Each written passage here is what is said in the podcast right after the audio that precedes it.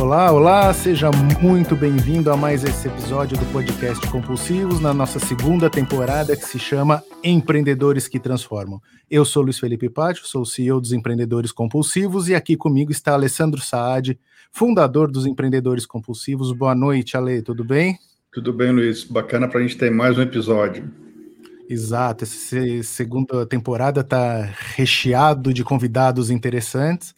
Eu vou trazer a nossa convidada aqui, mas antes eu quero uh, apresentar ela. Nossa convidada, eu já vou colocar ela para dentro aqui, é, é, a Suzane Andrade. Suzane é autora do best-seller O Poder da Simplicidade no Mundo Ágil, O Segredo do Sucesso é Ser Humano e do livro digital A Magia da Simplicidade. Ela também é coach, palestrante, professora de cursos de MBA pela FIAP em disciplinas de carreira, coach, liderança e gestão de mudança para transformação digital. Ela é sócia e diretora da AB Consultoria em Desenvolvimento Humano, empresa que criou o modelo ágil comportamental. Vamos falar sobre isso. E head de soft skills na plataforma Nano Learning. É colunista também do portal IT Forum 365 na coluna Desenvolvimento Humano na Era 4.0. Bem-vinda, Suzane, obrigado por estar aqui com a gente hoje. Muito obrigada, Luiz Felipe e Alessandro. É um prazer para mim estar aqui com vocês nesse, nesse bate-papo que a gente vai ter aqui, não é? Legal, muito bom. Eu queria já começar com uma pergunta quente, que eu vi que você fala bastante sobre negociação. E nesse tempo de, de pandemia, de quarentena, a negociação se tornou mais importante? Sim, a negociação faz parte do dia a dia da gente. E o que é interessante, quando se fala em negociação, muitas pessoas é, associam logo a uma rodada de negociação no mundo corporativo, que isso também acontece. E hoje, mais do que nunca, a gente tem negociado nessa pandemia questões até de atividades do lar quem vai lavar o prato, as louças, é, qual é o, o, almoço que a gente vai pedir, nossa, é uma pizza que a gente vai pedir hoje, é o sabor de quem, quem que gosta mais desse sabor. Então, assim, e cada vez mais nessa pandemia a gente precisa negociar dentro de casa, relação de trabalho também, como é que é essa questão de trabalhar de home office, negociar participação em reuniões. Então, mais do que nunca, a negociação hoje precisa fazer parte do nosso dia a dia. E o que é bacana é de que desenvolver essa habilidade para negociar em casa quem vai lavar louça, eu estou desenvolvendo essa habilidade também é, para o ambiente de trabalho, porque a gente é ser humano, né? Então, quanto mais a gente se desenvolve, mais a gente está aproveitando nos diversos âmbitos. É, eu acho que eu não tenho sido um bom negociador em casa, não, viu, Suzane? Eu acho que eu tenho tido uma performance melhor no mundo corporativo. Meu marido que brinca, ele fala é. assim: é, o negócio é a gente negocia, mas chega um ponto que a gente tem que saber se quer ter razão ou se quer ser feliz, não é? Com é. a mulher, ele fala para negociar com a mulher, eu quero ser feliz, e a gente ri muito, né, nesse sentido. É, exatamente, a gente opta pela felicidade, no caso. Eu também aqui, a minha negociação é sempre essa, tá bom, você quer que eu lave a louça? Eu lavo, amor. Mas sabe o que é bacana para a gente negociar? A gente dá opções para a pessoa. Nossa, você vai lavar louça ou você vai arrumar a casa hoje? Ou seja, ele não tem uma opção de dizer assim, não, e aí? Não, as, as opções estão aí, não é? E aí faz uma escolha. E isso, isso é uma estratégia que a gente pode levar também para o mundo corporativo, Suzane, de, de negociar dando opção para a pessoa, porque eu entendo também que quando eu estou fazendo isso, é, é, me, você é especialista, não sou eu, né? Mas o que eu entendo é que quando as pessoas negociam dando opção, é, é, elas dão duas opções que favorecem a, a quem está propondo e não necessariamente a quem vai decidir. Faz sentido a minha percepção? eu diria, Alessandro, que assim tem acontecido muito desse jeito. É quando a pessoa quer já conduzir aquele processo, a pessoa quer é, acaba, é, ela quer ela ganhar no meio do processo de negociação. Ela quer só ela ganhar. E a gente está brincando aqui, mas na verdade o processo deve ser o contrário. Eu preciso negociar pensando na perspectiva do ganha-ganha para as duas partes. Ganhar para mim, ganhar para o outro. E aí, já nesse sentido, quando a gente fala de dar opções, ok, eu posso até dar essas opções. Agora, eu preciso dar opções que tenham a ver com a pessoa que eu estou negociando.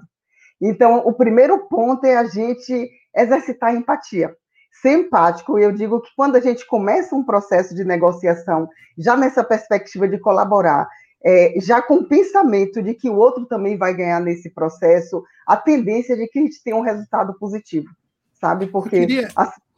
Diga, Luiz. Não, é, seguindo nesse ponto da, da, da, empatia aqui, eu queria até que você pudesse, até para deixar mais claro para os nossos ouvintes, para os nossos espectadores, porque se fala muito, né? E ultimamente a questão ah, da empatia, precisa ter empatia, né?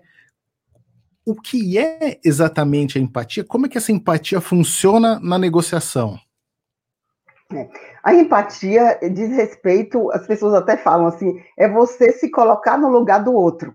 Na verdade, esse você se colocar no lugar do outro é você olhar na perspectiva do olhar do outro.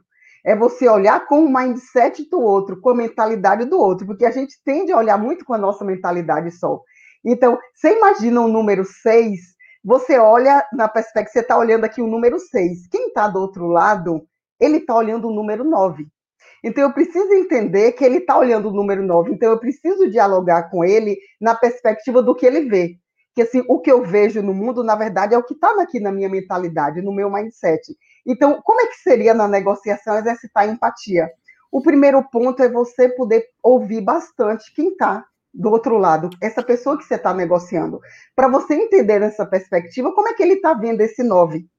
Então, a partir daí, você começa a trazer argumentos que têm sentido para ele. E aí é aquela questão que eu estava brincando aqui com o Alessandro, da questão de dar opções.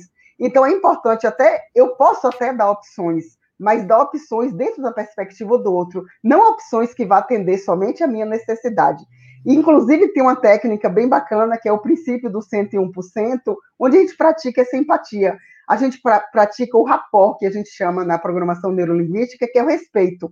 É o quê? Eu estou negociando com a pessoa, então eu estou parando para ouvir essa pessoa, e aí de tudo que ela falou, vamos supor que ela tem um monte de argumento, e aí eu vou começar a negociar a partir daquele argumento que ela tem, que eu concordo. E eu preciso ser verdadeiro e ser transparente, dizer que eu concordo muito com isso aí. E a partir daí eu vou trazendo os meus argumentos para ir conduzindo a pessoa, mas no primeiro momento eu preciso acompanhar, entender o que está na perspectiva dela às vezes até negociar um prazo de entrega de um projeto, por exemplo, numa empresa. A pessoa diz que só pode entregar com X dias. E assim, dentro de tudo, e aí eu começo a fazer perguntas para entender o que, qual é o propósito de entregar naquele prazo. E de tudo que a pessoa falou em termos de argumentos, ela diz, por exemplo, de que se não entregar naquele prazo, vai ter um impacto de um milhão, de dois milhões negativos para a empresa. E aí, de tudo que ela falou de argumento, esse é um ponto que eu concordo. E aí eu vou dizer para ela, nossa, realmente a gente não pode deixar ter esse prejuízo aqui na empresa. Eu realmente concordo. Do momento que eu concordo que eu sou verdadeiro, essa pessoa já está comigo no espírito de colaboração. E aí eu posso, de repente, trazer outros argumentos, como, por exemplo, eu não consigo te entregar nesse prazo com a equipe que eu tenho hoje. Mas se eu conseguir trazer mais duas pessoas para a equipe, isso vai custar, por exemplo, mais 50 mil reais, mais. Ok, então, ou seja, eu parti primeiro desse acompanhei, eu estou realmente exercitando empatia, e aí depois, a gente já está junto nesse processo agora, a gente está colaborando entre si. Aí agora eu vou trazendo outros argumentos e fica muito mais fácil essa pessoa também ir aceitando, porque eu não estou trazendo argumento que tem a ver só comigo, que tem a ver com esse propósito maior, que é não deixar esse impacto negativo para a empresa e por aí vai. Então, isso a gente chama do princípio do 101%. É o quê? Eu pegar 1% que a gente concorda e colocar 100% de energia em cima disso aí como um propósito para dar certo. E aí a gente exercita essa empatia dentro de uma negociação. Poxa, eu acho que é uma estratégia muito bacana. Deixa eu te fazer uma pergunta aqui. Você foi falando e, e, minha cabeça começou a tentar entender assim. É, eu posso afirmar que com a pandemia, né, ambos os lados perdem um pedaço valioso da, da, da da negociação, uma vez que você não consegue estar é, tá próximo, ou você não consegue aferir todas as informações, ou por alguma razão é, é, a, o afastamento físico ou social, é, é, ele tem algum tipo de impacto na negociação? Ele, ele pode ter um impacto negativo a depender de como eu lido com essa questão. Porque, pelo incrível que pareça, Alessandro, o Stephen Covey até traz que assim, 10% do que acontece com a gente diz respeito ao contexto. 90% diz respeito a como eu lido com o que acontece e como eu me posiciono diante disso. A gente sabe que a pandemia tem trazido questões é, negativas socioeconômicas, questões para o mundo corporativo, questões de saúde mental para as pessoas e assim, é fora as vidas que a gente está perdendo. Com tudo isso, eu posso, como ser humano, como profissional, procurar enxergar o que é que tem de positivo em tudo isso. E a gente tem visto, inclusive, a pandemia acelerou o processo de transformação digital. As pessoas da noite para o dia correram para casa para dar aula, para trabalhar de casa. Então, a gente sabe que foi uma mudança muito grande. Ao mesmo tempo em que eu tenho uma decisão. Eu vou decidir que tudo isso foi só coisa ruim, ou eu quero escolher e dizer o que, é que teve de positivo em tudo isso.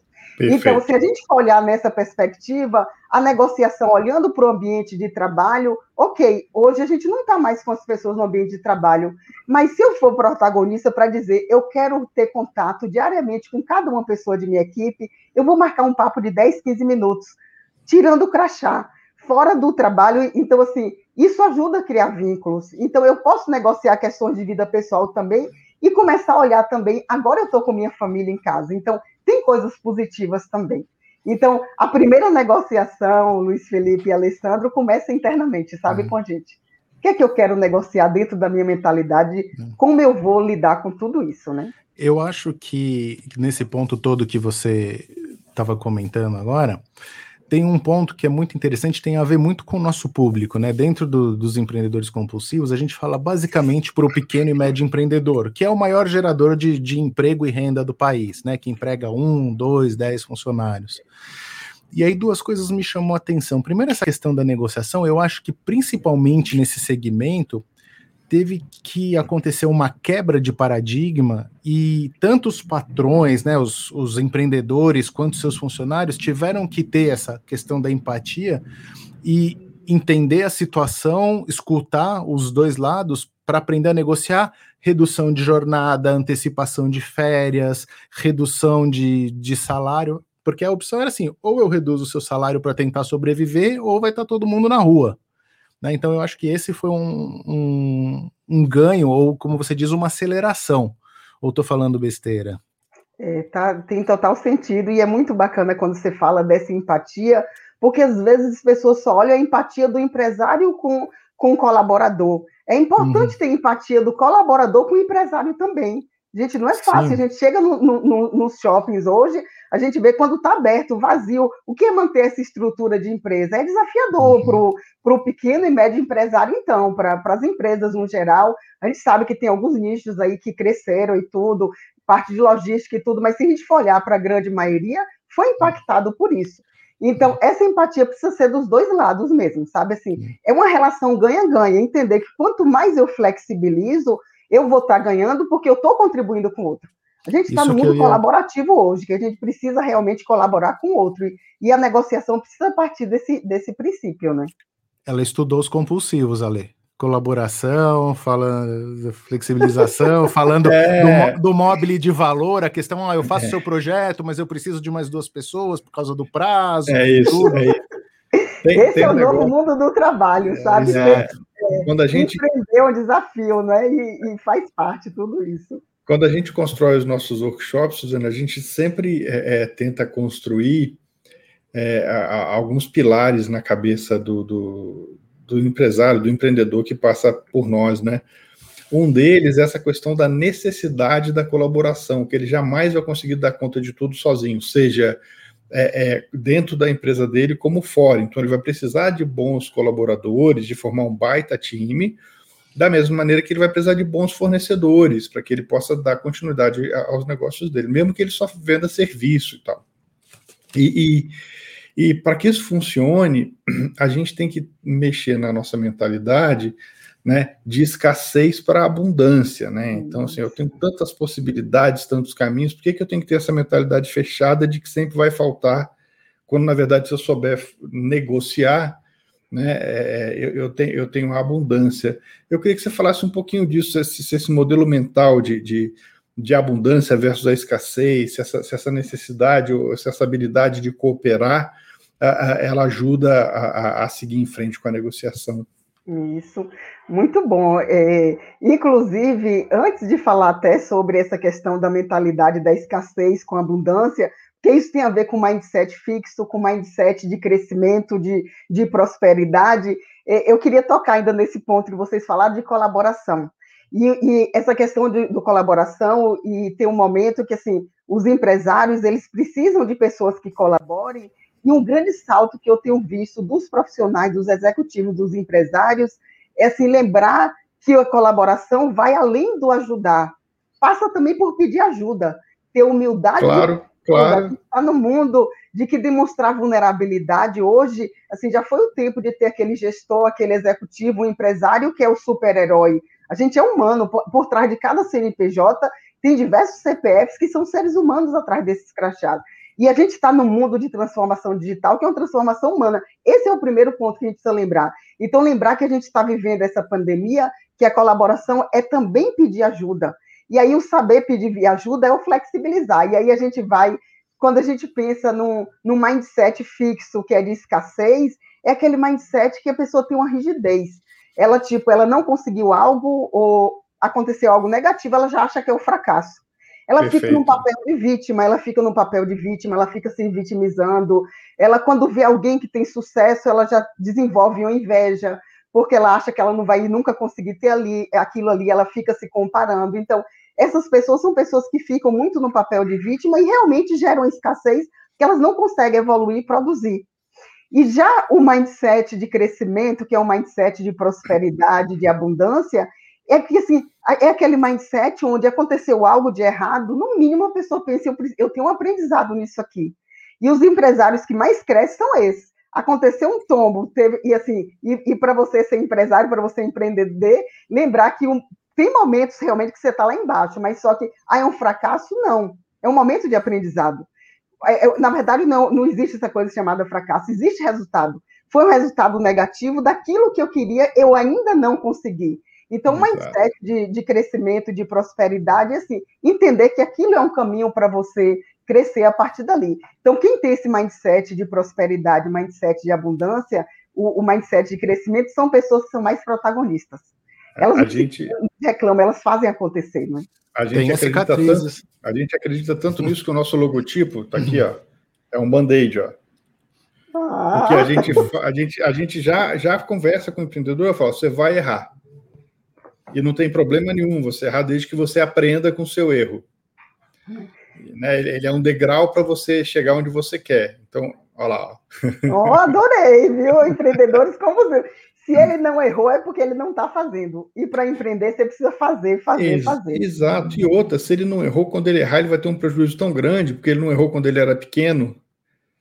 Quando ele errar lá na frente, ele vai ter um prejuízo tão grande, ele vai ter tanta dor de cabeça que ele vai pensar assim, poxa vida, queria tanto ter errado lá no começo, ter errado pequeno várias vezes, né? É, eu, eu, eu, vou dar uma, uma, uma, virada na nossa conversa, assim, a gente está falando de negociação, é, eu queria falar um pouquinho de liderança, né? Porque é, o nosso público, na grande maioria das vezes, é o líder, é o dono do negócio, é quem, é quem traz o, o colaborador que vai trabalhar no time dele, é a pessoa que tem um insight e tem que tirar a ideia do papel e converter no negócio e tal. E, e, e então, assim, a liderança é, é, é, uma coisa muito importante. E o, o, o ainda falando sobre, sobre o, o Covid, é, ele, ele, impactou muito na maneira pela qual a gente lidera, né? Porque antes o líder ficava ali do lado, né? Tinha aquele negócio de comando controle, você manda e olha, e fica contando quantas coisas ele fez, não sei o quê. Que horas e chegou, agora... que horas saiu, que horas tomou café. Exatamente, né? O brinco, é, a gente tem, faz um monte de reunião, aí quando a pessoa chega atrasada, ele estava estacionando, né? então, assim, é, é, é, eu queria que você falasse um pouquinho assim de, de, dessa necessidade também de mudança de mindset do líder para que ele continue sendo relevante para o seu time, agora de, de, uma nova maneira, com um novo mindset, então, em função da, da, das mudanças é, é, geradas pela, pelo isolamento social, pelo trabalho remoto. Isso, e assim, e é importante lembrar que esse estilo de, de gestão, comando e controle de liderança funcionou no passado, só que hoje não funciona mais.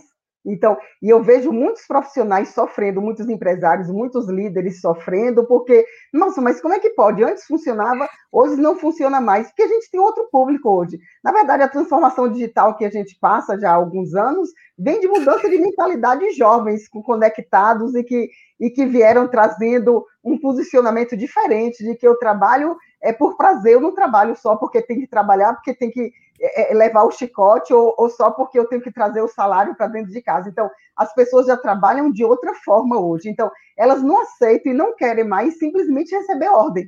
E é bacana entender que, assim, antes funcionava o da ordem. O comando e controle é você faz isso e dava o caminho das pedras, não é assim? Hoje não funciona mais, que é o contrário hoje. Hoje as empresas que mais crescem são aquelas empresas que têm uma gestão mais horizontal. E para ter essa gestão mais horizontal, o bacana é entender que a mudança não está só no gestor, está no time também.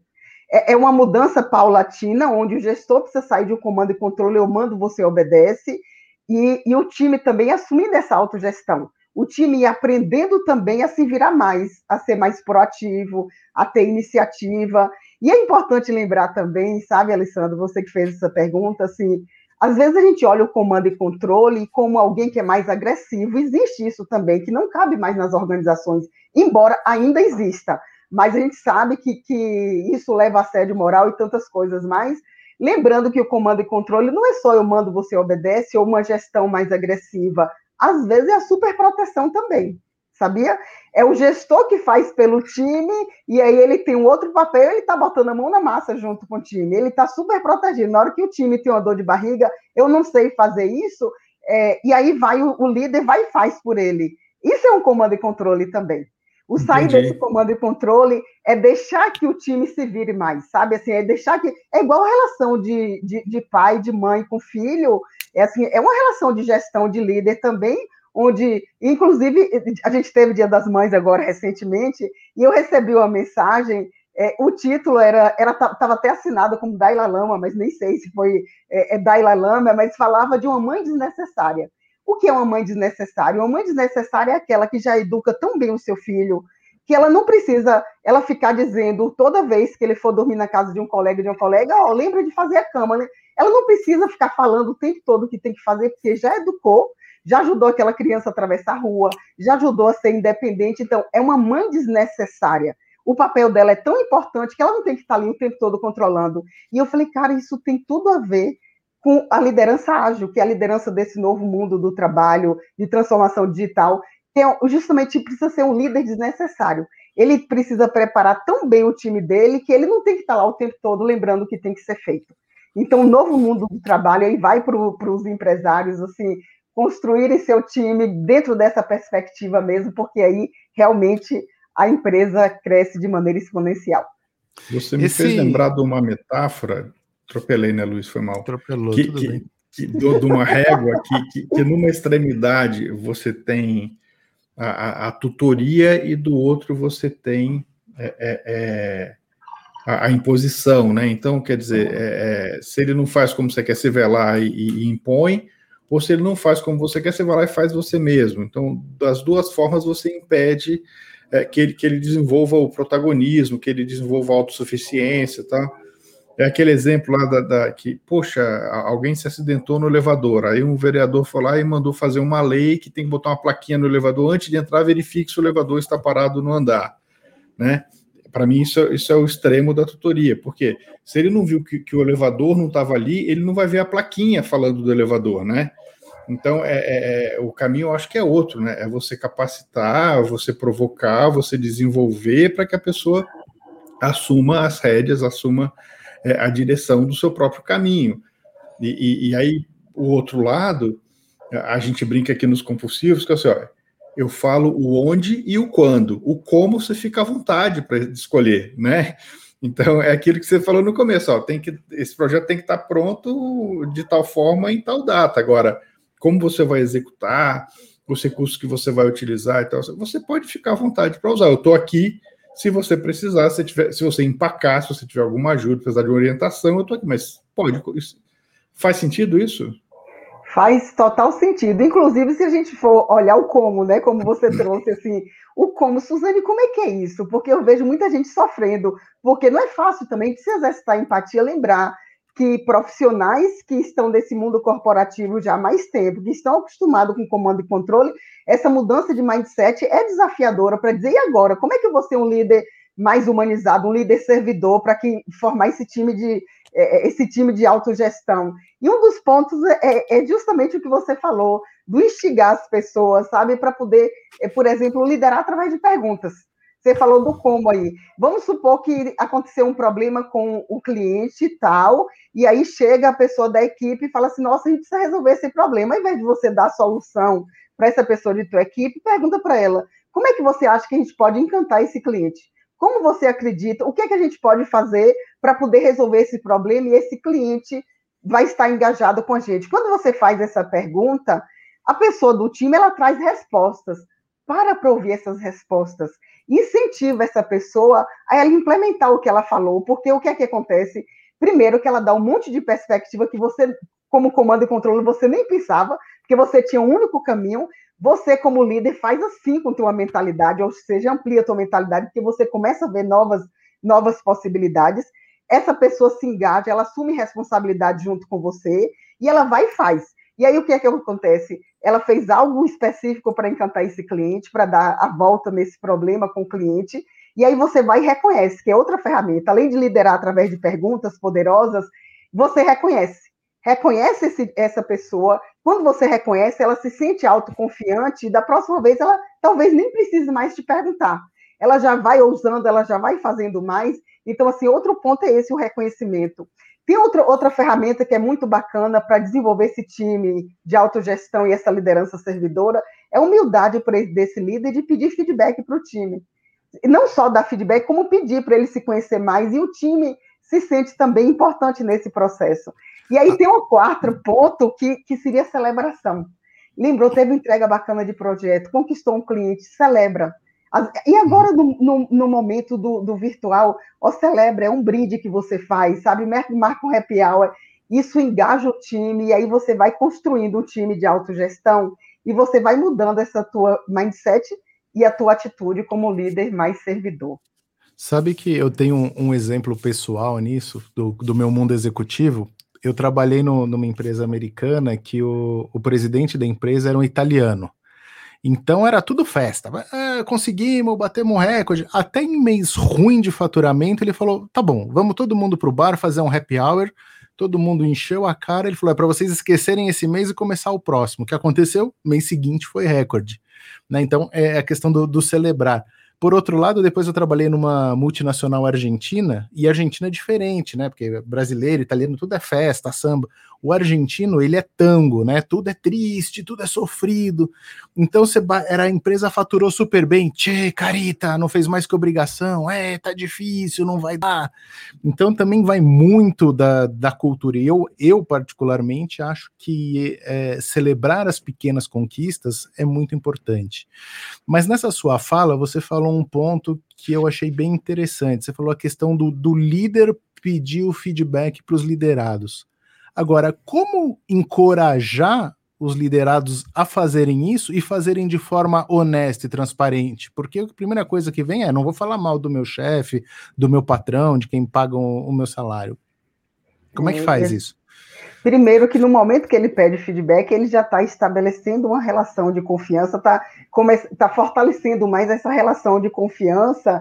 E assim, e tudo essa questão do rapó que eu falei de negociação, do acompanhar, é importante fazer esse rapó também no momento que, que você está pedindo feedback para um liderado, você chega, pode dizer para ele, inclusive, nossa, eu imagino que para você deve ser até meio que estranho. Eu, como teu líder, está te pedindo feedback. Mas eu queria te dizer que é muito importante para mim a evolução. Eu estou te pedindo feedback, aí você dizer o porquê. Claro que se você está pedindo feedback para alguém do teu time, é porque você admira e você confia no que essa pessoa vai trazer. Então, pede esse feedback para a pessoa e diz o porquê está pedindo. Você diz que você quer crescer como, como, como líder. Então, no momento que você fala isso, você já deixa a pessoa mais à vontade. Outro ponto que é importante é assim, você pedir feedback de maneira específica, porque às vezes você fala assim, ah, me dê feedback, a pessoa fica perdida. Pede feedback específico. Como é que você vê minha relação com a equipe? Como é que você vê minha relação com o cliente? Como é que você vê minha capacidade de, de ser um empresário para grandes entregas aí no mercado, por exemplo? Então, assim, é, pede feedback de maneira específica e aí vem o terceiro ponto, que eu digo que é uma chave de ouro, de que assim, as pessoas têm muito medo do feedback. E o feedback é um presente que a gente dá e a gente recebe. Por que, que as pessoas têm medo? Porque o feedback foi utilizado como sinônimo de avaliação de desempenho. A gente não está mais no mundo corporativo para ser avaliado. Tem muitas empresas, inclusive, aí, aí fica a dica para os empresários compulsivos, assim, está na hora de tirar a avaliação de desempenho. O feedback é uma ferramenta para ajudar a desenvolver, a crescer do presente em direção ao futuro, sabe? Os profissionais não querem mais ser avaliados. E aí tem uma dica simples para que o feedback seja sempre positivo. Tanto no dar quanto pedir feedback. Se eu dou um feedback para a pessoa, é importante que você continue a eu estou reconhecendo o que tem de positivo. E é importante que você comece a. Eu estou dizendo o que é que ele precisa mudar, ou seja, o que é que ele precisa redirecionar e falando de maneira positiva. E eu posso usar essa ferramenta, Luiz, Felipe, para pedir feedback também. Então, quando eu digo para o meu colaborador, eu queria ouvir de você o que, de você o que é que você acredita que eu devo continuar a fazer como líder e o que é que você acredita que eu devo começar a fazer. Quando eu estou pedindo esse feedback, o feedback será positivo, até daquilo que eu preciso mudar. Então, as pessoas não precisam ter esse medo de que o feedback vai ser negativo. Então, dessa forma aí, só, só fortalece essa relação aí de desenvolvimento. Hum, eu adorei, eu adorei essa, essas duas frases, eu até anotei aqui, Uh, e até queria que você repetisse, né? É, o que, que eu devo continuar a fazer e o que você quer que eu comece a fazer. Eu acho que é uma forma delicada de você passar o recado. É como a gente também ensina nos nossos workshops de, de feedback, né? Ele não ficou claro para mim, você sabia que, né? Isso, é isso aí. E, assim, e aí o feedback vai ser sempre positivo. Inclusive, tem algumas empresas que têm tirado até essa questão de avaliação de desempenho e dá o nome de roda de diálogo, é um bate-papo agora, porque o feedback deve ser uma prática constante. E uma ferramenta tão poderosa de desenvolvimento humano, sabe assim, que é, eu digo que é um presente, a gente dá é, feedback ou, ou, receber feedback, é, é uma troca de, de presentes aí. Deixa eu provocar um pouco mais aqui, Suzane. É, eu, eu, concordo contigo, mas vamos nos colocar a, a, na, na cadeira de um, de, um, de um, empresário ou de um executivo que toca um negócio que sempre foi diferente, que tem avaliação de desempenho, e que essa avaliação de desempenho com certeza deve ter algumas competências que são é, medidas e servem para dizer para que lado ele está indo e tudo mais.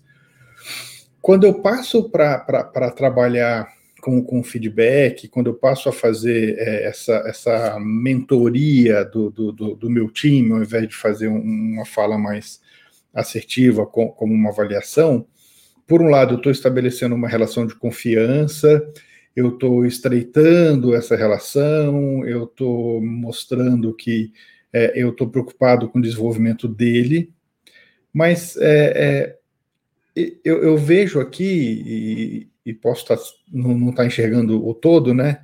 Eu vejo que tem aqui um, um gap, tem, tem, tem um intervalo aqui que a gente não está preenchendo, é que é dessa transição, né? Porque a, tudo que, tá, que foi feito até então, né, eu, eu, a gente tem usado a pandemia como divisor de águas, mas na verdade isso já vinha acontecendo há bastante tempo. A pandemia só expôs, né? Ou só acelerou, seja o trabalho remoto, seja a transformação digital, seja a necessidade da gente ser mais empático, né? isso tudo já vinha acontecendo, é que não estava no radar de todos, e agora essa, esse negócio explodiu, né? Explodiu no bom sentido. E, e então, assim, não tem um, um, desafio grande aí, não tem um, um, um gap para esse gestor que vinha fazendo de um jeito e está ouvindo a gente aqui e fala, pô, que legal, vou fazer isso, a partir de amanhã eu vou mudar. Eu acho que tem que ser uma transição, né? Como é que a gente faz isso? É, tem que ser um, um processo de transição, eu diria que assim Inclusive, quando, quando a gente faz na consultoria trabalho nas empresas, quando a gente fala de transformação digital, é, que é uma transformação de cultura, as pessoas têm muito receio a ah, trabalhar com agilidade, tem que sair mudando tudo, calma. Não é ter que sair mudando tudo. O primeiro ponto é reconhecer e celebrar o que já tem de positivo é partir, porque assim, o Luiz Felipe comentou nesse instante, falando de empresas que ele já atuou de diferentes culturas, e dentro do mesmo país, dentro da mesma cidade, ou até dentro de uma mesma empresa, a gente tem diversas culturas, se é no área de tecnologia, área de marketing. Então, o primeiro ponto é conhecer que ambiente é esse, que cultura é essa, para a gente partir daquilo que tem. Reconhecer o que está funcionando, o que está bacana, e a partir daí fazendo mudança paulatina, sim. Mas vamos supor que você percebe que já está um modelo que já não traz resultado, uma avaliação de desempenho, onde de repente é algo que as pessoas estão fazendo para cumprir tabela, que parece que fica muito mais uma responsabilidade do RH do que o líder da equipe. Parece que o líder, é, o gestor está respondendo aquelas ferramentas só para cumprir tabela, porque o RH está me cobrando isso, como se fosse algo que é, que é meio que engessado. Então, se eu percebo que tem isso aí, qual é a mudança paulatina que eu vou fazer?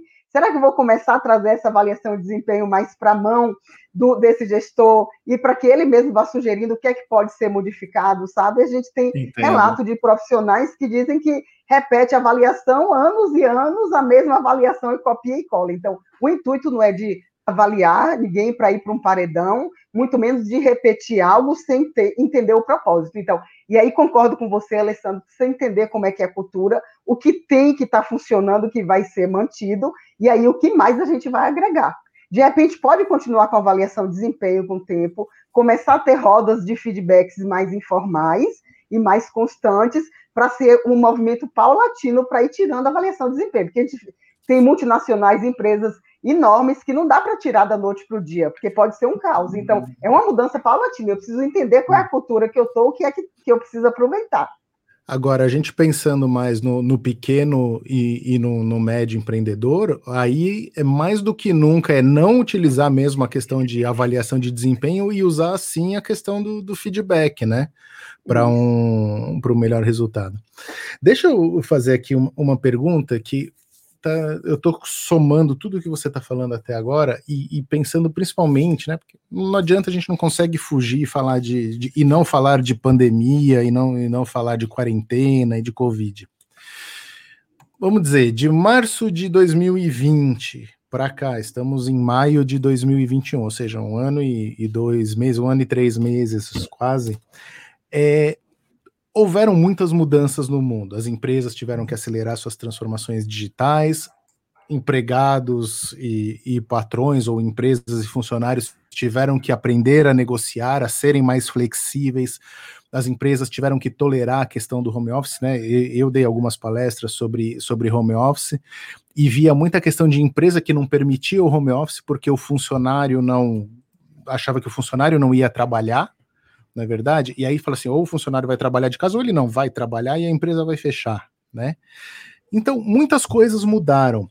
Uh, e muitas coisas tiveram que ser mais simples. E aí eu quero fazer um gancho e um, um jabá, vamos dizer assim, para o seu livro. É, uh, você tem um livro que fala O Poder da Simplicidade no Mundo Ágil ele trata sobre isso, sobre essas rápidas mudanças no, no, no, mundo do trabalho, tem alguma coisa a ver com quarentena? Qual, qual que é a essência, o que que fala desse, desse seu livro, do poder da simplicidade no mundo?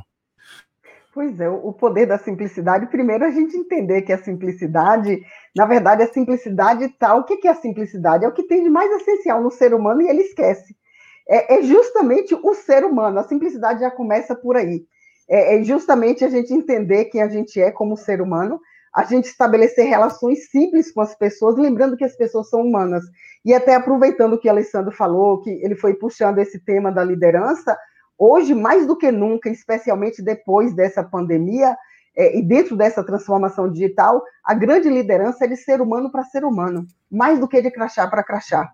E a simplicidade traz muito essa questão dessa humanização que é justamente a gente lembrar, em primeiro lugar, que a gente é humano, lembrar que, assim, inclusive, o movimento de agilidade que potencializou a transformação digital nas empresas, a própria agilidade, na verdade, é um novo mindset, é uma nova forma de fazer de maneira mais simples, é, onde essa simplicidade está justamente o foco nas pessoas. Né? O, a agilidade traz muito de que, assim, a, as ferramentas são importantes, os processos, sim, mas hoje a gente precisa dar foco nas pessoas, interações entre elas, na colaboração com o cliente, na relação. Então, o poder da simplicidade no mundo ágil fala muito desse, de, desse novo, desse novo, dessa nova, dessa transformação que a gente está passando. Do que é que faz as empresas potencializarem os resultados e cada vez mais está no ser humano. Pelo incrível que pareça, está no, tá, tá no ser humano. Então, eu trago nesse livro muito essas questões, a importância de fortalecer a inteligência emocional, a importância do profissional trabalhar de propósito, porque no mundo que a gente está hoje, a gente respira trabalho, não tem mais volta. Não tem WhatsApp, hoje a gente trabalhando de casa, então qualidade de vida hoje, eu resgato é na relação com o trabalho. E o primeiro ponto é fazer uma escolha de maneira consciente, que esteja conectado com o meu propósito. Então, ser simples é buscar o que tem de mais essencial, assim, eu fazer uma relação do trabalho ao que tem a ver comigo. E a gente vê que as próximas empresas, empresas que crescem exponencialmente hoje, são as empresas que são conectadas a um propósito. E a gente deve copiar e colar isso em nossa carreira também, porque o que é que faz a empresa crescer são os profissionais. Se os profissionais estão trabalhando conectados ao propósito, ele vai contribuir para o crescimento dessa, de, dessa empresa. Então, a simplicidade traz muito essa questão de agilidade, que é o novo mindset, que é a humanização no mundo corporativo como caminho para trazer cada vez mais resultado, acelerar esse processo nas empresas. Legal. E, e para você descobrir o, o, o, seu propósito de carreira, o seu propósito, uh, enfim, profissional, é para isso que serve essa ferramenta que você comenta lá do O Melhor de Mim? Isso. O Melhor de Mim é uma das ferramentas. Eu tenho essa ferramenta que eu trago no, no Poder da Simplicidade no Mundo Ágil. O Melhor de Mim é uma ferramenta simples, que é uma ferramenta que te ajuda a identificar o teu propósito. A partir de quatro perguntas poderosas. O que, é, é como, para quê e por quê. O que, é que eu tenho de principais habilidades? Às vezes a gente trabalha de maneira tão mecânica e esquece de olhar quais são minhas três principais habilidades. O quê? Como? Como elas aparecem no meu dia a dia? Em qual comportamento? Para que eu quero colocar isso em prática? Ou seja, o que, é que eu quero conquistar com isso tudo? E por que tudo isso é importante para mim? Quando a gente responde essas perguntas, a gente bota no papel, fica muito claro qual é teu propósito, que é tua bússola. E aí, quando você faz tuas escolhas na tua relação de trabalho que tem a ver com esse propósito é quando você está feliz e, e, realizado. E a gente precisa sair desse meio, dessa forma mecânica do trabalhar só para pagar boletos, para trabalhar de propósitos, entendendo o sentido daquilo ali. E aí o salário vem e o crescimento da empresa vem de maneira exponencial e de maneira espontânea. Eu vou te fazer uma última provocação, que o nosso tempo está acabando, mas eu vou usar a metáfora que você acabou de usar. É, quando a gente tem um propósito, ele passa a ser a nossa bússola, né? Só que a bússola ela diz para onde a gente quer ir, mas nem sempre a gente consegue seguir numa linha reta. E, e a gente, quando conversa com, com, seja com jovem, seja com empreendedor de pequeno porte, seja com os colaboradores de uma grande corporação, o que a gente diz é que a sua jornada, a sua carreira, né, o seu desenvolvimento pessoal, profissional, ele nunca vai ser numa linha reta, porque são muitas variáveis que você não controla.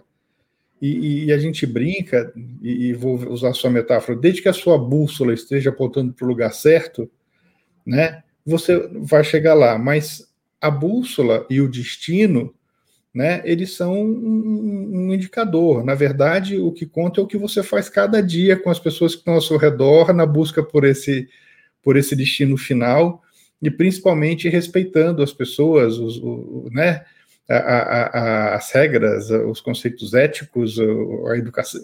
Então, é, a gente acredita muito nisso nos compulsivos e, e eu queria que você deixasse uma mensagem para quem está ouvindo a gente nessa linha, assim, poxa, ó, bacana, você achou a sua bússola, mas é, entenda que, que, que, a jornada, mesmo achando a sua bússola, não vai ser tão simples, mas que vai ser uma baita jornada. Isso, muito bom, Alessandro, muito Boa pergunta. E assim, é, e tem dois pontos importantes que eu quero ressaltar dessa bússola, é que assim, eu tenho o norte, eu tenho a direção, eu sei para onde eu vou. Não quer dizer que vai ser uma linha reta, porque muitos obstáculos vão aparecer aí.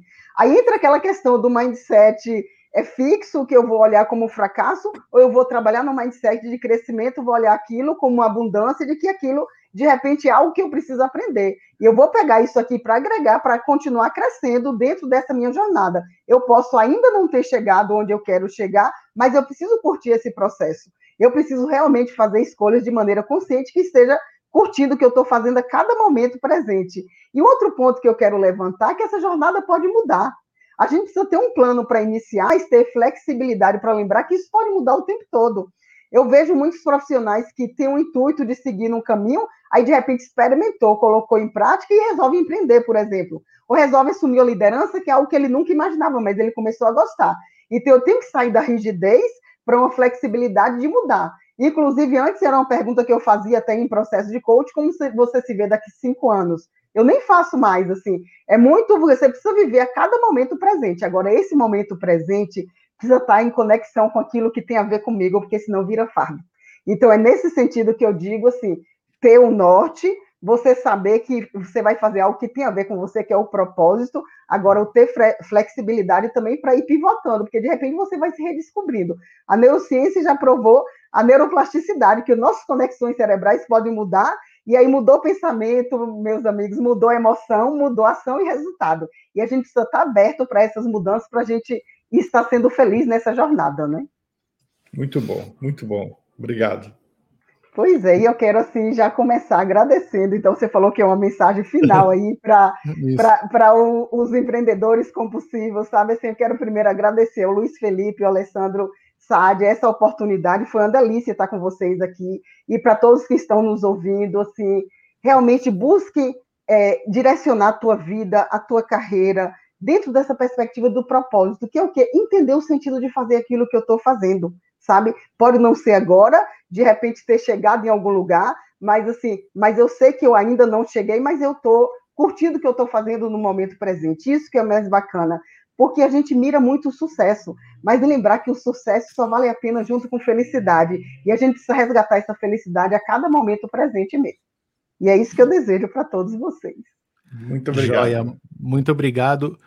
Suzane, passa muito rápido o tempo, a gente podia ficar aqui horas conversando, é, mas não, não tem como, temos que encerrar. Eu queria muito de coração agradecer o papo, agradecer todos esses ensinamentos. É, os compulsivos estão de, de portas abertas para a gente bater um papo, conversar, para a gente trocar é, sempre que possível. A gente gosta muito de, de trocar com, e aprender com as pessoas. Eu conversei aqui com Suzane Andrade, que é autora do best-seller O Poder da Simplicidade no Mundo Ágil. Este é o final do segundo episódio dessa segunda temporada do podcast Compulsivos, nessa temporada que se chama Empreendedores que Transformam. Em breve, mais um super episódio para vocês. Muito obrigado. Obrigado, Suzane, mais uma vez. Obrigado, Alessandro. Até a próxima. Tchau, tchau. Tchau, pessoal.